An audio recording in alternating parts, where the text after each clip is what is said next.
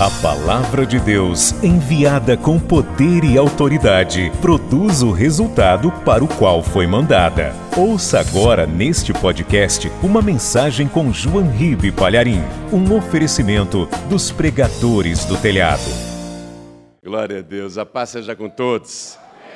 Por favor, pegue o Evangelho. Evangelho de João, capítulo 16, versículo 7. Assim que você achar, por favor, veja se ao teu lado tem alguém sem a palavra de Deus, mesmo não conhecendo a pessoa, mostre para ela aonde que nós vamos ler. Já acharam, né?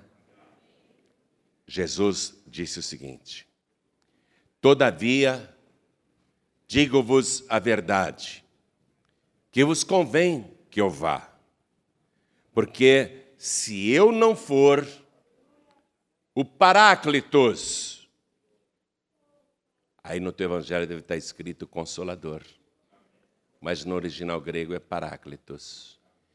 E eu já te expliquei que o nome Paráclitos significa chamado ao lado, alguém chamado para estar ao teu lado. E quando ele disse Alos Paráclitos, ele quis dizer outro da mesma espécie que eu então, Paráclitos não é anjo nem espíritos de falecidos. Paráclitos é a terceira pessoa da Trindade. Paráclitos é Deus. Amém? Então eu vou ler com o nome Paráclitos. Por quê? Porque consolador limita demais o Espírito Santo. Quer dizer que ele só serve para mim quando eu estou triste? Jesus disse: e eu rogarei ao Pai, e ele vos enviará alos paráclitos, para que fique convosco para sempre. Não só na hora que eu estou triste e chateado. Algumas traduções aí está escrito ajudador. Mas ajudador também quer dizer que o Espírito Santo só me serve quando eu preciso de ajuda? Não, ele está ao meu lado 24 horas por dia.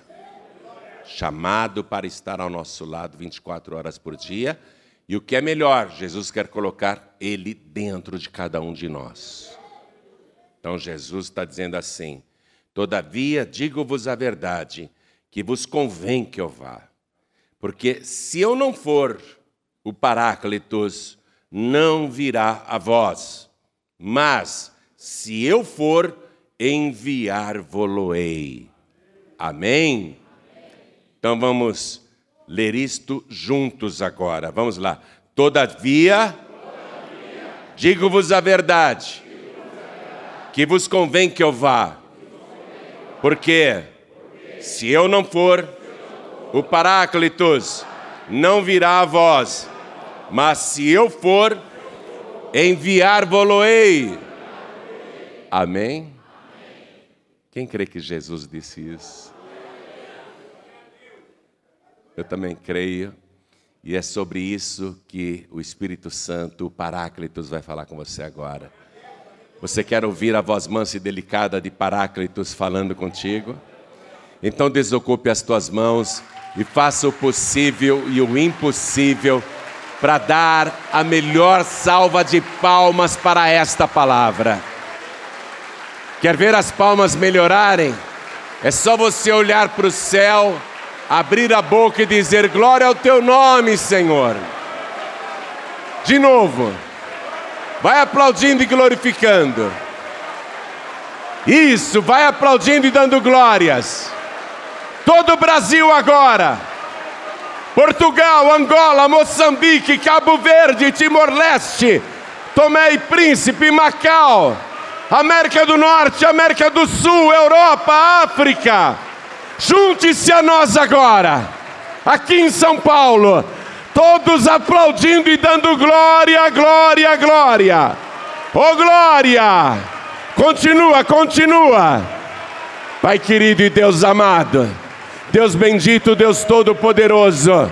Abre o céu para receber este louvor, porque em toda parte tem alguém te glorificando e te exaltando agora e sobre esta vida que te glorifica. Derrama a tua bênção, a tua virtude, o teu poder. Agora, Pai, vem com teu espírito. Tome a boca do pregador, tome os lábios do mensageiro. Envia a tua palavra com poder e autoridade. E que a tua palavra vá, percorra toda a terra e produza o resultado para o qual está sendo mandada. Em nome do Senhor Jesus, diga amém, Jesus. Quem tiver lugar pode sentar, por favor. A vinda de Paráclitos, a vinda do Espírito Santo, a vinda do Espírito da Verdade, e se você quiser chamá-lo de Consolador, a vinda do Consolador, e se você quiser chamá-lo de Ajudador, a vinda do Ajudador, só seria possível neste mundo se Jesus conseguisse cumprir com perfeição a sua complexa missão. Eu diria para você que foram sete missões que Jesus Cristo teria de cumprir aqui na terra. E garanto que cada uma delas é uma missão impossível para mim e para você. É uma missão impossível para qualquer pessoa nascida neste planeta, seja em que época for. Mas Jesus teria que vencer e cumprir com perfeição, com êxito, as sete missões. Eu quero que você já prepare uma caneta e um papel para ir anotando, e pode anotar até aí no teu evangelho se quiser. Porque se Jesus Cristo não conseguisse cumprir com êxito estas sete fases e suas missões impossíveis, nem eu nem você estaremos aqui, e Paráclitos muito menos, o Espírito Santo muito menos. Então, primeira missão impossível de Jesus. Nascido neste mundo como ser humano, ele teria que conseguir viver aqui sem nenhum pecado. Missão impossível. Viver neste mundo cheio de tentações, prazeres, seduções, conseguir resistir a todas as tentações e não pecar como ser humano, com um corpo que é feito de carne e a carne briga com o espírito. O espírito pode estar pronto, Jesus disse, mas a carne é fraca, ele sabe disso. Então Jesus teria que conseguir viver os seus 33 anos e meio de vida sem pecar. Missão impossível. Missão impossível. Missão impossível para qualquer ser humano. E mais, a coisa é tão complexa, a questão do pecado é tão complicada, que Jesus Cristo mesmo disse no Sermão da Montanha: Qualquer um de vós que olhar para uma mulher com a intenção de cobiçá-la, no seu coração já adulterou com ela e é réu de juízo. Quer dizer que nem esse pecado Jesus poderia ter? Olhar para uma mulher e dizer que linda, que bonita, que corpo lindo, que desejável esta mulher, Imagine você, que missão impossível essa. Sofrer afrontas, perseguições, calúnias, difamações e não revidar com outro pecado? Jesus foi chamado até de endemoniado. Jesus foi chamado de enganador, de falso profeta, de samaritano, afrontado. As afrontas se multiplicaram quando ele estava pendurado no madeiro. Não pecar com tantas provocações, ser abordado com malícia por inimigos, por pessoas invejosas, e não pecar num revide, meu Deus do céu. Missão impossível, você concorda comigo? Missão impossível. No entanto, Jesus se guardou imaculado. santo e irrepreensível. 33 anos e meio de vida sendo tentado por Satanás 24 horas por dia para cometer o menor pecado, porque se ele cometesse o menor pecado, ele não poderia ser o Cordeiro de Deus que tira o pecado do mundo. Como que um sangue sujo poderia purificar o sangue dos pecadores imundos? Um pecado bastaria para Jesus fracassar totalmente na sua primeira missão. Um único pecado. Um único pecado. E não precisava ser um pecado grande, podia ser um pecadinho, como muita gente comete e acha que não tem problema. Um único pecadinho e Jesus teria fracassado e o inferno vencido. Um ser humano com todas as paixões da carne ou você acha que Jesus Cristo não tinha desejos? Um ser humano com todas as paixões da carne, não pecar? E ele sendo acompanhado por testemunhas invisíveis, para ver se ele conseguiria ser realmente o Cordeiro Santo e Imaculado de Deus. Jesus disse: Qual de vós me acusa de pecado? Jesus até desafiou: Quem de vocês me convence de pecado? Não apareceu ninguém para dizer: Ah, eu vi você falando um palavrão. Ah, eu ouvi você contando uma mentira. Ah, eu vi você cobiçando uma mulher. Ah, eu ouvi você contando uma piada suja para os seus discípulos. Ah, eu vi você com malícia. Eu vi você com expressões no rosto jocosas e maliciosas. Jesus desafiou aquela geração. Quem de vós? Ou qual de vós me convence de pecado? E Jesus aos 30 anos de idade, santo, puro, imaculado, foi visto por João Batista, que apontou para ele e disse: Eis o Cordeiro de Deus que tira o pecado do mundo. Aí Jesus passa a ser seguido por André e João. Depois ele vai trazer mais dez discípulos, e durante três anos esses discípulos conviverão com Jesus 24 horas, dia e noite, vão tomar café da manhã com ele. Vão caminhar com ele por todas as ruas de Israel, por todas as aldeias, cidades, bairros, vilas, vielas. Vão acompanhar as provocações dos inimigos, as calúnias, as difamações. Durante três anos eles vão conviver com Jesus almoçar com Jesus, passar a tarde com Jesus, jantar com Jesus, dormir no mesmo lugar que Jesus dormia, acordar no mesmo lugar que Jesus acordava. Eles tiveram três anos para examinar Jesus. Três anos para saber se Jesus tinha uma vida pública e outra secreta.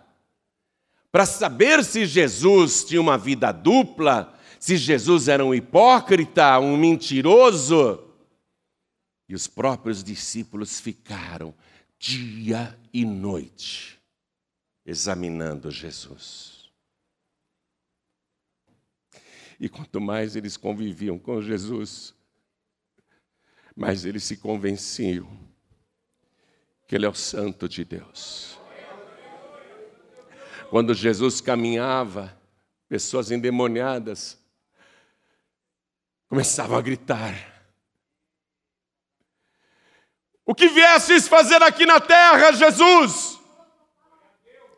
Viestes atormentar-nos? E os demônios se ajoelhavam e os demônios diziam: Bem sabemos quem tu és, tu és o Santo de Deus. Os demônios testificavam que ele não tinha pecado. E o apóstolo Pedro, que conviveu com Jesus ali, e foi talvez o discípulo que mais daria chance para Jesus pecar, porque o Pedro era muito chato, muito atrevido. E Pedro escreve o seguinte: acompanhe comigo, vá na carta de Pedro, a sua primeira carta, capítulo 2, versículo 22. Ele está falando de Jesus e diz assim: O qual não cometeu pecado, nem na sua boca se achou engano, o qual, quando o injuriavam, não injuriava, e quando padecia, não ameaçava, mas entregava-se àquele que julga justamente. Os discípulos foram testemunhas disso santo e imaculado, mais sublime do que o céu, sem nenhum engano na boca, perfeito, totalmente santo, totalmente irrepreensível. E ele deveria continuar assim até o último suspiro, até entregar o Espírito pendurado no madeiro, sangrando, agonizando, com o corpo retalhado, o sol, a pele queimando, a falta de ar, a fraqueza, o sangue esvaindo, e pessoas cuspindo na cruz, zombando dele: Tu não és o filho de Deus? Desce daí se tu és o filho de Deus. Pessoas rindo da desgraça salvou os outros e não consegue se salvar. Provocações. Eu teria saído da cruz com prego e tudo. E ele dizia: Pai, perdoa-lhes, porque não sabem o que fazem. Santo, puro, imaculado teria que ter a coragem de morrer na cruz pelos nossos pecados, e essa era a segunda missão impossível. Eu sou santo, eu sou imaculado, eu me guardei neste mundo, eu não vou morrer por esta humanidade suja, imunda, podre, que não presta mesmo. O ser humano é mau desde o princípio. Eu não vou morrer por ninguém. Mas ele teria que ter a coragem de cumprir a segunda missão. Eu quero morrer por todos os pecadores. Mas é morte horrível. É a pior morte que existe. Ele se angustiou a ponto de suar gotas de sangue antes da cruz mas ele não recuou. A segunda missão, ele foi e cumpriu. Está pendurado no madeiro desde as nove horas da manhã até as três da tarde, com o corpo torcido, as mãos engravinhadas, dores da cabeça aos pés, cãibras, falta de ar, batedeiras, coração disparado, incontinência urinária humilhado, mas morrendo no madeiro, para levar sobre si todos os nossos pecados. Coragem de morrer por quem não merece. Coragem de morrer para salvar quem não merece. E aqui mesmo, na carta de Pedro, no versículo 24, que é o seguinte: Pedro escreveu, levando ele mesmo em seu corpo os nossos pecados sobre o madeiro, para que, mortos para os pecados, pudéssemos viver para a justiça, e pelas suas feridas fostes sarados. Sarados no corpo e sarados na alma.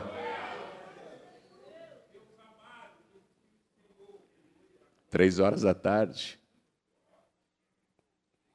Se ele quisesse sair da cruz vivo, ele sairia. Jesus disse: Ninguém tira a minha vida. Ninguém poderia matá-lo, ninguém. Ninguém conseguiria matá-lo. Ele teria que ter a coragem de morrer, de abrir mão da própria vida. Ninguém tira a minha vida, ele disse antes da cruz. Eu espontaneamente a dou. Coragem de dar a própria vida, a segunda missão impossível, não morrendo pelos bons, mas morrendo pelos piores pecadores. O Evangelho diz: pode ser que alguém pelos bons ouse morrer, mas quem tem coragem de morrer pelos maus? Mas Cristo prova o seu amor para conosco, que Ele morreu por nós, sendo nós ainda pecadores. cumpriu a segunda missão. Três horas da tarde, já não tem mais sangue no corpo. Mas se ele quiser, ele sai da cruz. Ninguém tira a minha vida. Ninguém tem poder para tirar a minha vida. Eu não preciso de sangue para viver. Se ele quisesse, ele sairia da cruz sozinho. Ninguém tira a minha vida. Eu espontaneamente a dou. E Ele a deu por mim e por você, dois grandes pecadores. Três horas da tarde, o rosto desfigurado, irreconhecível. Ele reúne as forças, olha para aquele céu escuro, porque do meio-dia até as três da tarde o céu escureceu. Ele olha e ele diz: Pai, nas tuas mãos eu entrego o meu espírito. E quando ele disse isso, ele deu a sua vida e tombou a cabeça.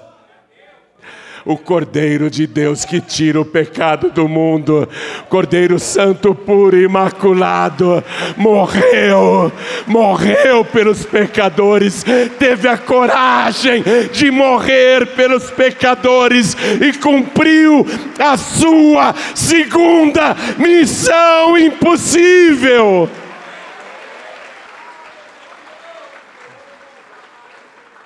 Morto, seu corpo foi retirado da cruz e sepultado na gruta de uma montanha. Lacraram a pedra.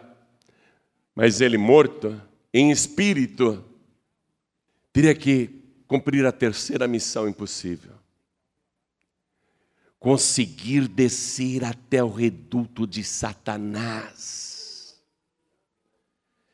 ir até a fortaleza do demônio fortemente guardada pelos piores espíritos imundos. Aqueles que antes eram arcanjos e anjos poderosos, que seguiram Satanás e caíram, detinham ainda grande poder das trevas.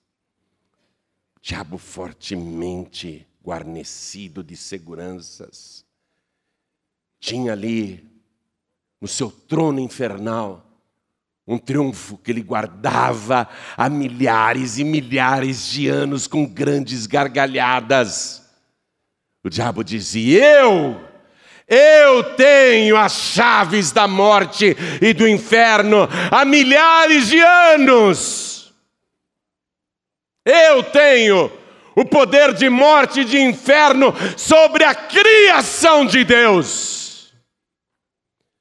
Mas aquele terremoto que aconteceu quando Jesus morreu, aquele terremoto repercutiu também no inferno e as fortalezas foram abaladas.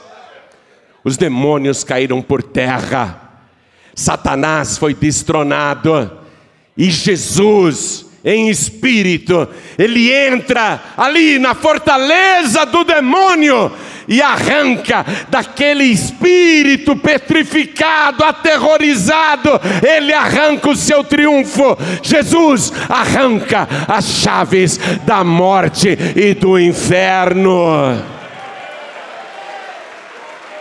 Nenhum demônio conseguiu se levantar contra ele, santo, puro e imaculado. Sobre ele, o demônio não tinha autoridade. Pelo contrário, ele, o Santo de Deus, autoridade sobre todos os demônios. E João, o apóstolo, ele viu, ele viu e contou para a gente. Ele viu Jesus com as chaves da morte e do inferno. João viu nas mãos de Jesus as chaves da morte e do inferno. Vá comigo agora no livro de Apocalipse, capítulo 1, versículo 17. João está em espírito, viu? Fora do corpo. O que João está vendo e escrevendo é fora do corpo. Ele não está no corpo. Ele não está na carne, ele está em espírito. Foi arrebatado em espírito, mas Jesus é tão glorioso e poderoso que, mesmo João sendo um homem de Deus e estando apenas em espírito, ele não consegue ficar de pé diante de Jesus. Ele cai por terra. O espírito de João perde todas as forças. E João diz aqui: E eu, quando vi caía a seus pés como morto. Não aguentou continuar de pé, está em espírito, você pode imaginar isso? Se um homem de Deus, do calibre de João Evangelista, em espírito, diante da gloriosa presença de Jesus, caiu por terra, imagina aqueles demônios lá no inferno. Se um homem de Deus caiu por terra, não aguentou ficar de pé e está só em espírito, e até o seu espírito não aguentou a presença gloriosa do Senhor, João diz: E eu, quando vi, caí aos seus pés como morto, toda a sua força espiritual desapareceu. Jesus é glorioso demais, é poderoso demais. Eu caí aos seus pés como morto e ele pôs sobre mim a sua destra, a sua mão direita, dizendo-me: Não temas, eu sou o primeiro e o último, e o que vive. Fui morto, mas eis aqui estou vivo para todo sempre. Amém. E tenho as chaves da morte e do inferno.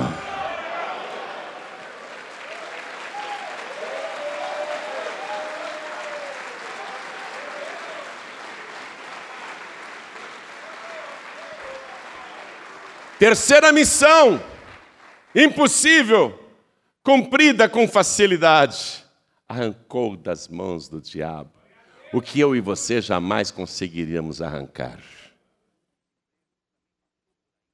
Ele arrancou. Ele arrancou. Acabou o império da morte nas mãos do diabo.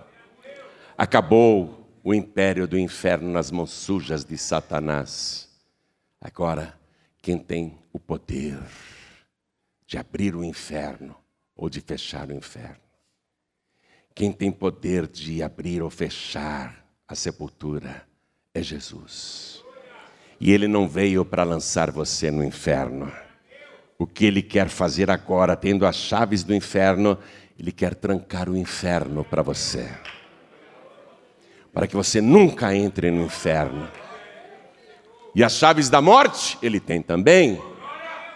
Ele não quer que você morra para sempre. Ele disse: acredita em mim.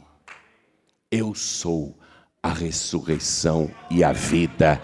Quem crê em mim, ainda que esteja morto, viverá. Eu tenho a chave da ressurreição. Eu tenho o poder de abrir o reino da morte e trazer de volta os que estão mortos. Eu sou a ressurreição e a vida. Aí Jesus teria que cumprir a quarta missão impossível, porque ele está com as chaves da morte e do inferno nas mãos. Tirou de Satanás mas ele tem que ressuscitar e nunca mais morrer. Missão impossível. Ressuscitar e nunca mais morrer. E detalhe: ressuscitar com o mesmo corpo que ele viveu aqui na terra, 33 anos e meio. Ressuscitar com o mesmo corpo que foi açoitado e pendurado no madeiro ressuscitar com o mesmo corpo que morreu na cruz, ressuscitar em carne e ossos. Algumas religiões que saem batendo aí de porta em porta, te oferecendo curso grátis bíblico, dizem que Jesus, naquelas literaturas deturpadas, ele ressuscitou em espírito, o que é uma total incoerência. Como que alguém pode ressuscitar em espírito? A pessoa só pode ressuscitar com um corpo de carne e ossos. Porque espírito nós já somos. Essa era a quarta missão impossível para qualquer ser humano. Um corpo que já está morto desde sexta-feira, voltar à vida. Não, voltar à vida tudo bem, mas nunca mais morrer viver para sempre. Missão impossível para qualquer ser humano. Aí Jesus, com as chaves da morte e do inferno, retorna das profundezas do abismo vitorioso. O inferno está congelado. congelado de medo. O inferno está petrificado. Aí Jesus ressuscita ele entra naquele cadáver. Ele entra ali no cadáver. Quando novamente o espírito dele está dentro daquele cadáver, começa então o processo da ressurreição. Um anjo desce do céu. Seu aspecto era mais brilhante do que um relâmpago. Ainda está escuro no jardim ainda está escuro naquele cemitério. Os guardas romanos estão cochilando, mas acordam com o clarão daquele anjo. E o anjo vem e toca na pedra que está na entrada do sepulcro. E a pedra tinha que ser removida, apesar de Jesus poder atravessá-la se quisesse. Mas se ele atravessasse e a pedra continuasse ali, iam acreditar que o cadáver continuava lá dentro. Por isso que ele não atravessou a pedra. O anjo veio e tocou naquela pedra que rolou para o lado. Aí o anjo sentou em cima dela. Os guardas atemorizados caíram por terra. E aquele que estava morto desde sexta-feira à tarde, aquele que estava ali coberto por ataduras, lençóis de linho fino, ele atravessa o tecido, as ataduras, os panos que murcham no leito da sepultura. Mas ele continua com os lenços enrolados na cabeça, aí ele desenrola, desenrola aquele lenço, coloca do lado. Os guardas do lado de fora, só vem o clarão lá dentro, só o clarão iluminou todo o jardim da morte o perfume de Cristo começa a se espalhar naquele cemitério.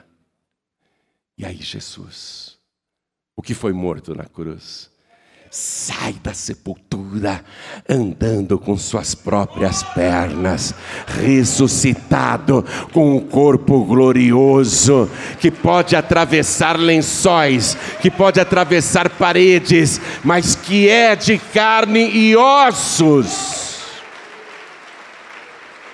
que é de carne e ossos. Eu quero que você vá comigo no Evangelho de Lucas, capítulo 24. Lucas, capítulo 24, versículo 36. Lucas 24, versículo 36. Os discípulos estão reunidos, conversando, estão conversando, dois estão dizendo: Olha, nós vimos Jesus no caminho de Emaús. E falando ele estas coisas, o mesmo Jesus se apresentou no meio deles, apareceu. Apareceu assim. Eles estavam com portas e janelas fechadas por causa do medo dos judeus. Achavam que eram os próximos para a crucificação. Mataram o líder, agora vamos morrer também. Vão matar os seguidores. Então eles se trancaram em casa. Estava tudo trancado. Mas, olha aqui, ó. O mesmo Jesus, pega a caneta e já passa um traço aí. O mesmo Jesus, não era outro Jesus. Testemunhos de Jeová dizem que era uma simulação. Era um espírito simulando que era Jesus. Não é isso que o Evangelho está dizendo. Pega a caneta e risca aí embaixo. Os discípulos estavam conversando e ele aparece. O mesmo Jesus, passe um traço aí. O mesmo Jesus se apresentou no meio deles, apareceu no meio deles.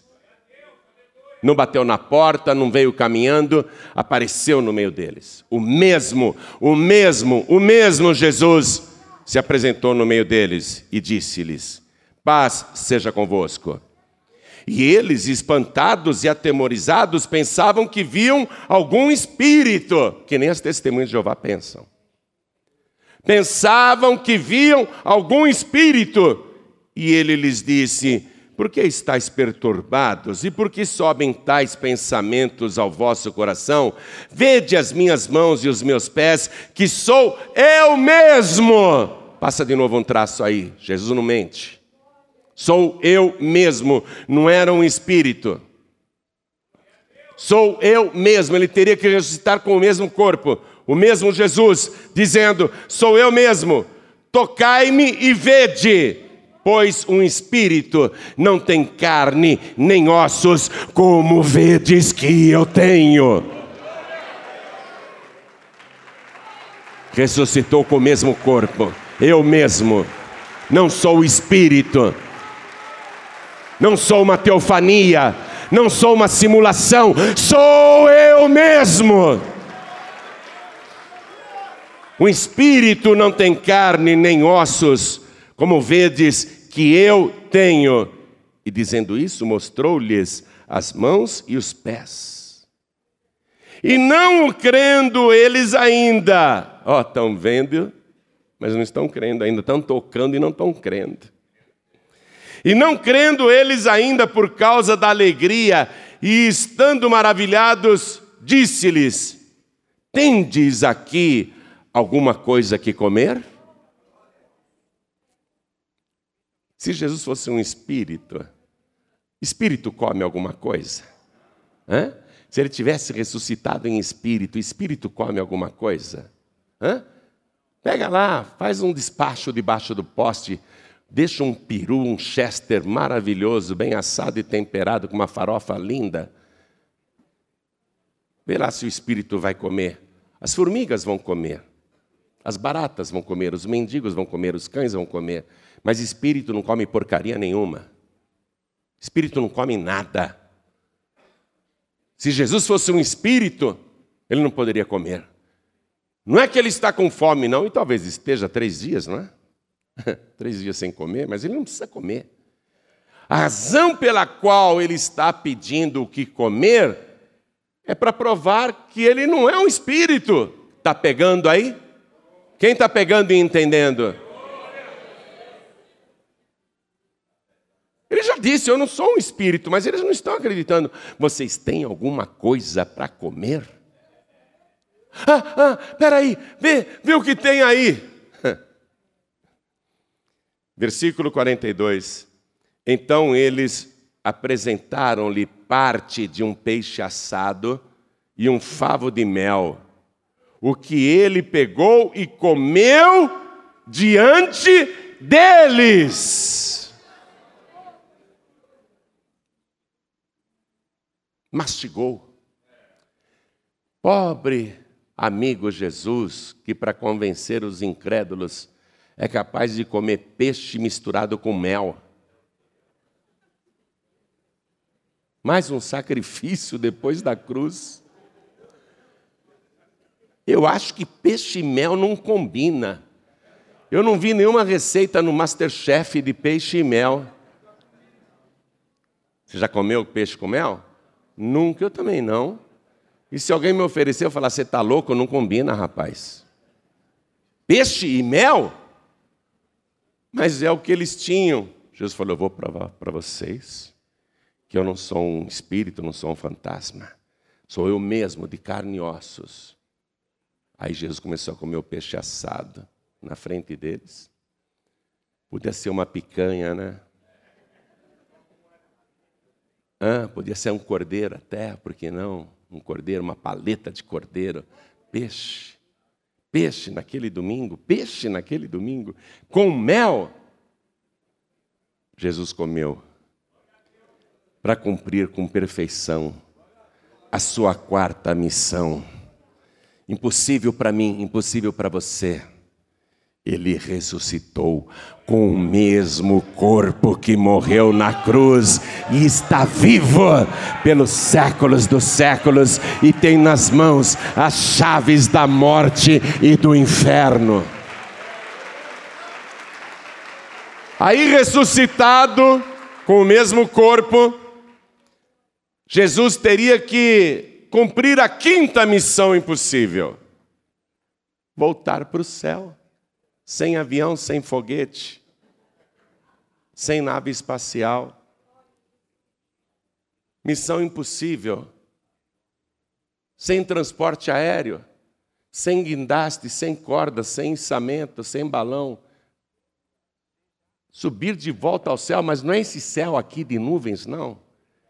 É o lugar mais alto do universo, o lugar altíssimo, onde Deus habita, a casa do Pai. Ele teria que voltar para a casa do Pai. Isso é impossível. Como é que eu vou subir? Eu posso dar um pulo aqui de um metro, posso dar um pulo de dois metros, mas eu não consigo. Eu não consigo, você não consegue. Você consegue voar? Tenta voar que você vai morrer. Ele teria que subir de volta ao céu, missão impossível. Quinta missão impossível, minha gente. Voltar ao céu.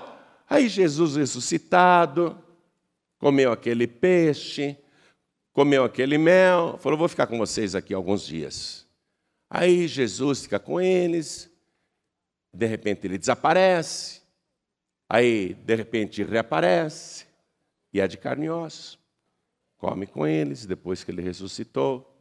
Faz, fazem outras refeições com Jesus, depois que ele ressuscitou. Jesus está andando com eles, desaparece de repente, reaparece de repente. Que nem ele está fazendo aqui, ele está no nosso meio hoje. Eis que estou convosco todos os dias, até a consumação dos séculos. Aparece, desaparece, volta. Aí Jesus, depois de ter passado vários dias, eu acredito que mais ou menos uma semana, com as pessoas, com seus discípulos, ele fala: Vamos até o Monte das Oliveiras. Aí ele sobe mais uma vez no Monte das Oliveiras, diante de Jerusalém. 500 pessoas estão com ele. 500. 500 pessoas que comprovaram que ele não era um espírito, que era o mesmo que morreu na cruz, de carne e ossos. Jesus está assim, no alto do Monte das Oliveiras, 500 pessoas ali embaixo. Aí Jesus fala o seguinte para essas pessoas: ó, e vai cumprir a quinta missão impossível, que é voltar para o céu. Vamos no livro de Atos dos Apóstolos, capítulo 1. Vamos ler a partir do versículo 4. Jesus ressuscitado aqui, ó. Atos capítulo 1, versículo 4. E estando com eles, ali no Monte das Oliveiras, não é? Determinou-lhes que não se ausentassem de Jerusalém, mas que esperassem a promessa do Pai, que, disse ele, de mim ouvistes. Porque na verdade João batizou com água, mas vós sereis batizados com o Espírito Santo não muito depois destes dias. Aqueles, pois, que se haviam reunido, perguntaram-lhe, dizendo: Senhor, restaurarás tu neste tempo o reino a Israel? E disse-lhes: não vos pertence saber os tempos ou as estações que o Pai estabeleceu pelo seu próprio poder. Mas recebereis a virtude do Espírito Santo que há de vir sobre vós, e ser-me-eis testemunhas tanto em Jerusalém como em toda a Judéia e Samaria e até os confins da terra. E quando dizia isto, vendo-o eles, foi elevado às alturas, e uma nuvem o recebeu, ocultando-o a seus olhos. E estando com os olhos fitos no céu, enquanto ele subia, eis que junto deles se puseram dois varões vestidos de branco, os quais lhes disseram: Varões galileus, por que estáis olhando para o céu? Esse Jesus, que dentre vós foi recebido em cima no céu, há de vir, assim como para o céu o vistes ir. Quinta missão concluída. Voltou aos céus. Foi subindo, subindo, subindo, subindo, se despedindo, dando tchau. Fiquem em Jerusalém, até que do alto sejais revestidos de poder e foi subindo, subindo, até desaparecer nas nuvens. Sem avião, sem foguete, sem espaçonave, sem nada.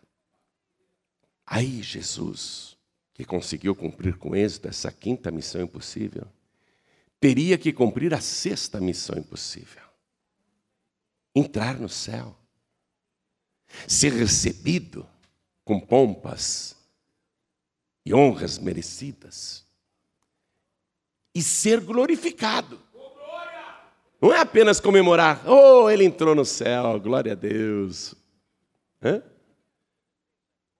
Ele tinha que ser é, glorificado, entronizado.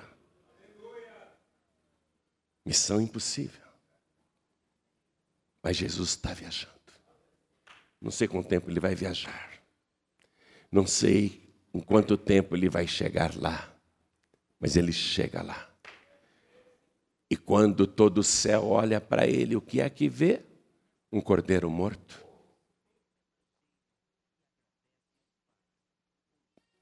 Quando todo o céu contempla Jesus, é um cordeiro morto diante do trono. João está vendo essas coisas. E Jesus disse: escreve o que você está vendo para contar lá na terra, para contar para as igrejas. Apocalipse capítulo 5, versículo 6. Eu estou terminando a mensagem. E olhei, João está dizendo, e eis que estava no meio do trono e dos quatro animais viventes, e entre os anciãos, um cordeiro, como havendo sido morto e tinha sete pontas e sete olhos, que são os sete Espíritos de Deus enviados a toda a terra. E veio e tomou o livro da destra do que estava sentado no trono.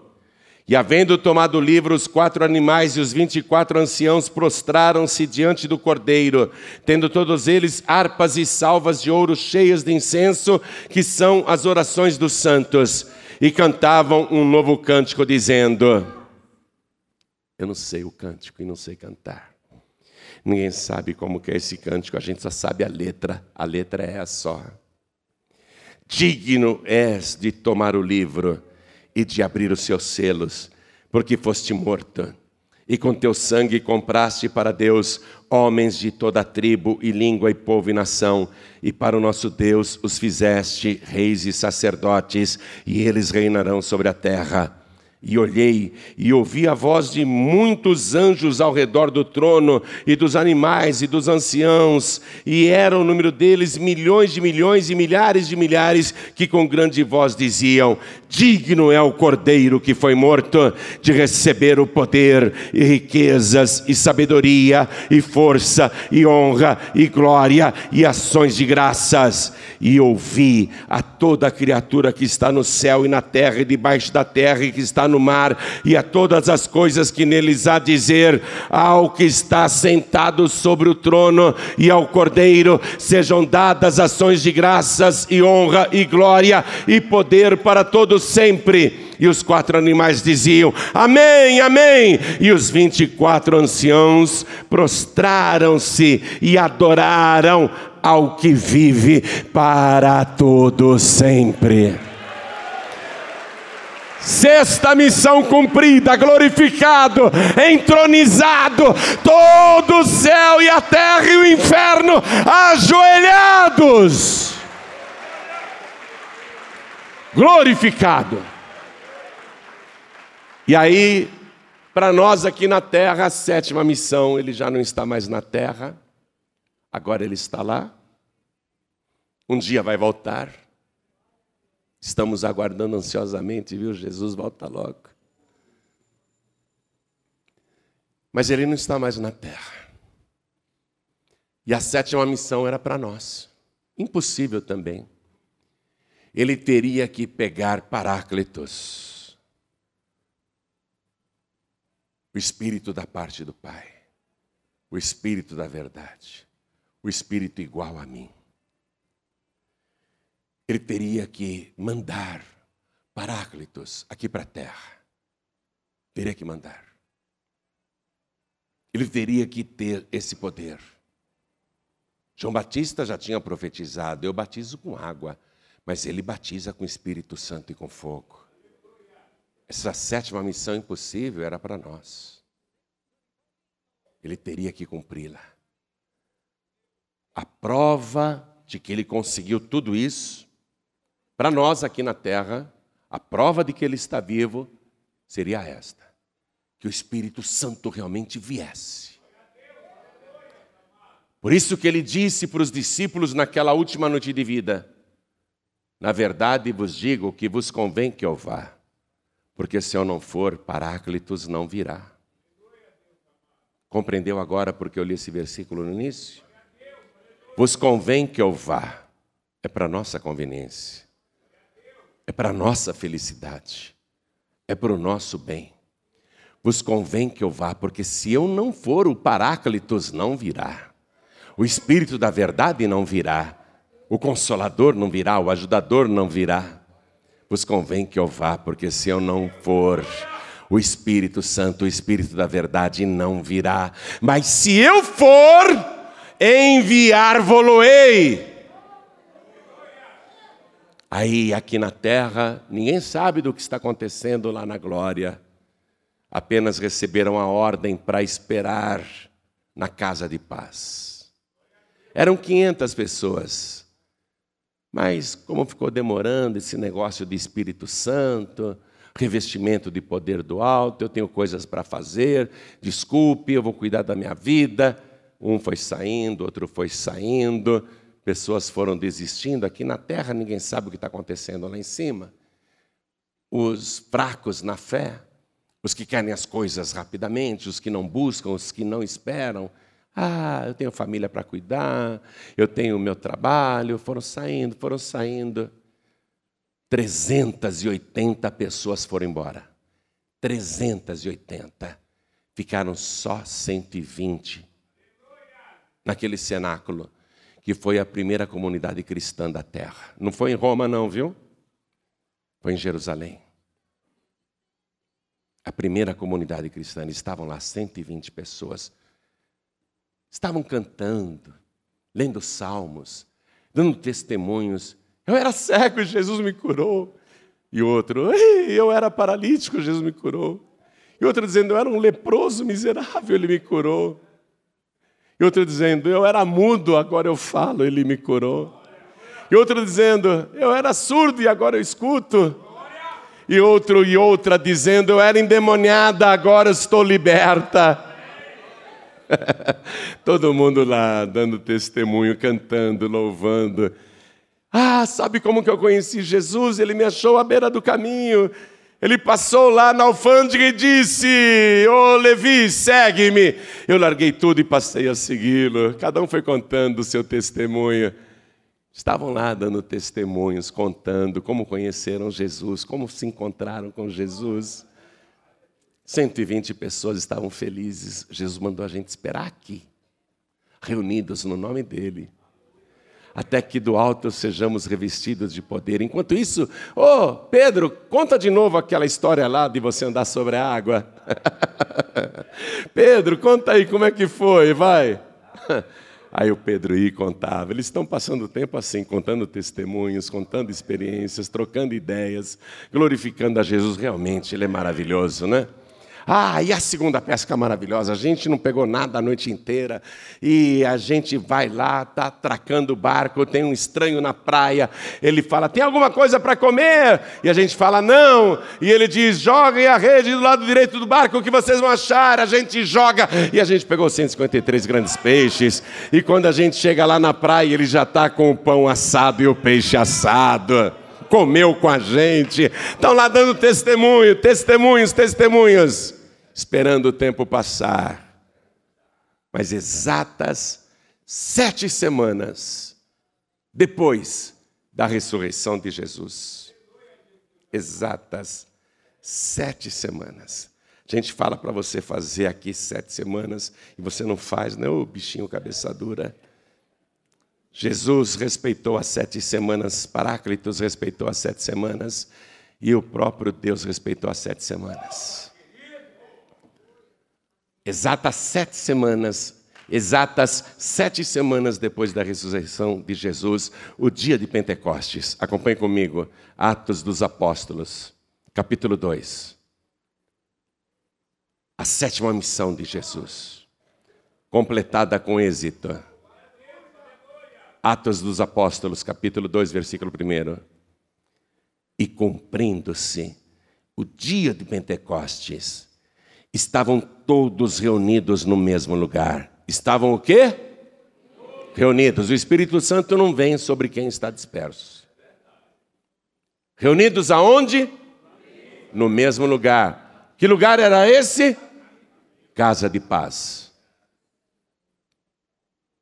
Cumprindo-se o dia de Pentecostes, sete semanas depois de Jesus ter ressuscitado. Estavam todos reunidos no mesmo lugar, na casa de paz.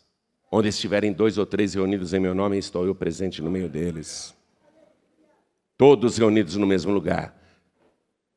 Versículo 2: E de repente, veio do céu um som, como de um vento veemente e impetuoso, mas não era um vento, era um som apenas de vento e encheu toda a casa em que estavam assentados. E foram vistas por eles línguas repartidas, como que de fogo, as quais pousaram sobre cada um deles. Versículo 4: E todos, diga aí, todos, e todos foram cheios do Espírito Santo e começaram a falar noutras línguas, conforme o Espírito Santo lhes concedia que falassem. 120 pessoas receberam ao mesmo tempo um único Espírito. Não eram 120 espíritos diferentes, era o Espírito Santo de Deus. A vinda do Espírito Santo a este mundo é a prova do êxito da missão de Jesus. Você tem que ser uma pessoa cheia do Espírito Santo. Salva e cheia do Espírito Santo. Jesus tem tudo o que você precisa. Ele é o Cordeiro de Deus que vai tirar o teu pecado. Ele não se recusou em morrer na cruz por você. Ele não se envergonhou de você você pode ser o pior, a pior pecadora, pecador, tanto faz. Ele não se envergonhou de você, nem de mim. E ele não se envergonha agora de você. Ele não se envergonha de você. Às vezes um pai tem vergonha de um filho. Às vezes uma mãe tem vergonha de uma filha. Mas por mais que você tenha feito, Jesus não se envergonha de você. Ele é o Cordeiro de Deus que tira o teu pecado e ele não se recusou em morrer no madeiro para levar as tuas iniquidades. E ele ressuscitou para garantir a você: eu tenho o poder de te dar a vida eterna. Quem crê em mim, ainda que esteja morto, viverá. Se o Filho vos libertar, verdadeiramente sereis livres. Eu vim para que todos tenham vida e vida em abundância. Então agora, chegou o momento de você tomar posse de tudo que ele fez. Não tem outro, não, viu? Pode esquecer santos, santas, espíritos, entidades, anjos. Pode esquecer tudo isso. É só Jesus e não tem para ninguém. Só Jesus. E o único espírito que você pode receber aqui na terra é o Espírito Santo de Deus o Espírito da verdade que do Pai procede, disse Jesus. Então toda a igreja se coloca de pé. Você decide. Ele já fez tudo. Já fez tudo. Você só precisa fazer uma coisinha de nada. Levantar a tua mão e dizer: Eu quero entregar minha vida para Jesus. Quero recebê-lo agora como meu único, suficiente, exclusivo e eterno Salvador. Você só tem que dizer isso. Quero recebê-lo agora como meu único, suficiente, exclusivo e eterno Salvador. Quem quer erguer a mão para dizer isso, levante a mão bem alta. Todos que querem, saiam dos seus lugares e venham aqui para frente comigo. E enquanto você vem para frente, vamos aplaudir ao Senhor Jesus. Vamos aplaudir ao Senhor Jesus. Todos que querem receber Jesus como o Cordeiro de Deus que tira o pecado do mundo. Todos que querem recebê-lo como aquele que tem nas mãos as chaves da morte e do inferno. Todos que querem recebê-lo como aquele que é a ressurreição e a vida e tem o poder de dar a vida eterna a todos que nele creem. Venham aqui para frente agora e não só isso, ele ainda tem o poder de te batizar com o Espírito Santo e com fogo. Vem para frente. Pastor João Ribe, eu quero uma limpeza na minha vida, eu quero que ele arranque meus vícios eu quero que Ele arranque meus pecados, minhas manias, minhas fraquezas. Eu quero ser uma pessoa cheia do Espírito de Deus. Eu quero que Ele me transforme em outra pessoa. Então vem aqui para frente agora em nome de Jesus. E também vou chamar os filhos pródigos, as filhas pródigas, os que estão afastados, os que estão sem igreja, os que se perderam, os que não têm forças para caminhar, os que estão fracos na fé. Venham todos aqui para frente agora. Aquele que tem todo o poder no céu e na terra, Ele vai te abençoar. E vamos aplaudir mais ao Senhor Jesus, igreja. Quero falar com você que está assistindo esta mensagem pela TV. Quero falar com você que está assistindo pelo YouTube, pelo Facebook, pela internet, ou algum pregador do telhado te deu este DVD e falou: assiste isso aqui. Quero falar com você que baixou o aplicativo dos pregadores do telhado de graça lá na App Store, o Google Play, e está assistindo essa mensagem onde você estiver. Quer entregar a vida para Jesus agora? Quer voltar para Jesus agora, se ajoelhe, se possível, onde você estiver. E você que está ouvindo a gente pelo rádio, em qualquer lugar do Brasil ou do mundo, onde você estiver, quer entregar a vida para Jesus, quer voltar para Jesus, se ajoelhe aí ao lado do rádio ou ao lado do teu computador. E se você está dirigindo ou está em trânsito, está dentro de um metrô, de um trem, não tem como se ajoelhar, manda um sinal para Deus. Fala, eu quero muito, Senhor, eu quero muito. Coloque a mão direita sobre o teu coração, assim como todos nós vamos fazer aqui na sede da Paz e Vida em São Paulo, Brasil. Coloque a mão direita sobre o teu coração. As pessoas que estão ajoelhadas aqui diante do altar em São Paulo, e as pessoas que estão à distância ajoelhadas, ou com a mão direita sobre o coração, todos que estão entregando a vida para Jesus ou voltando para Jesus, Orem assim comigo, meu Deus e meu Pai. Diga com fé: Meu Deus e meu Pai, eu ouvi a tua santa palavra. E obrigado, Senhor, por não ter desistido em nenhuma das sete missões impossíveis. Obrigado, Senhor, por ter avançado. Obrigado por ter enviado o Espírito Santo, o Paráclitos, para estar comigo para sempre, ao meu lado. Mas eu quero o teu Espírito dentro de mim. Eu quero ser a casa do teu Espírito Santo. Então vem, Senhor, com teu sangue precioso que foi deixado aqui na terra. Vem agora e arranca o meu pecado. Me purifica do meu pecado. Tira de mim toda iniquidade.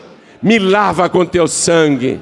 E eu peço, eu suplico, me perdoa e me transforma.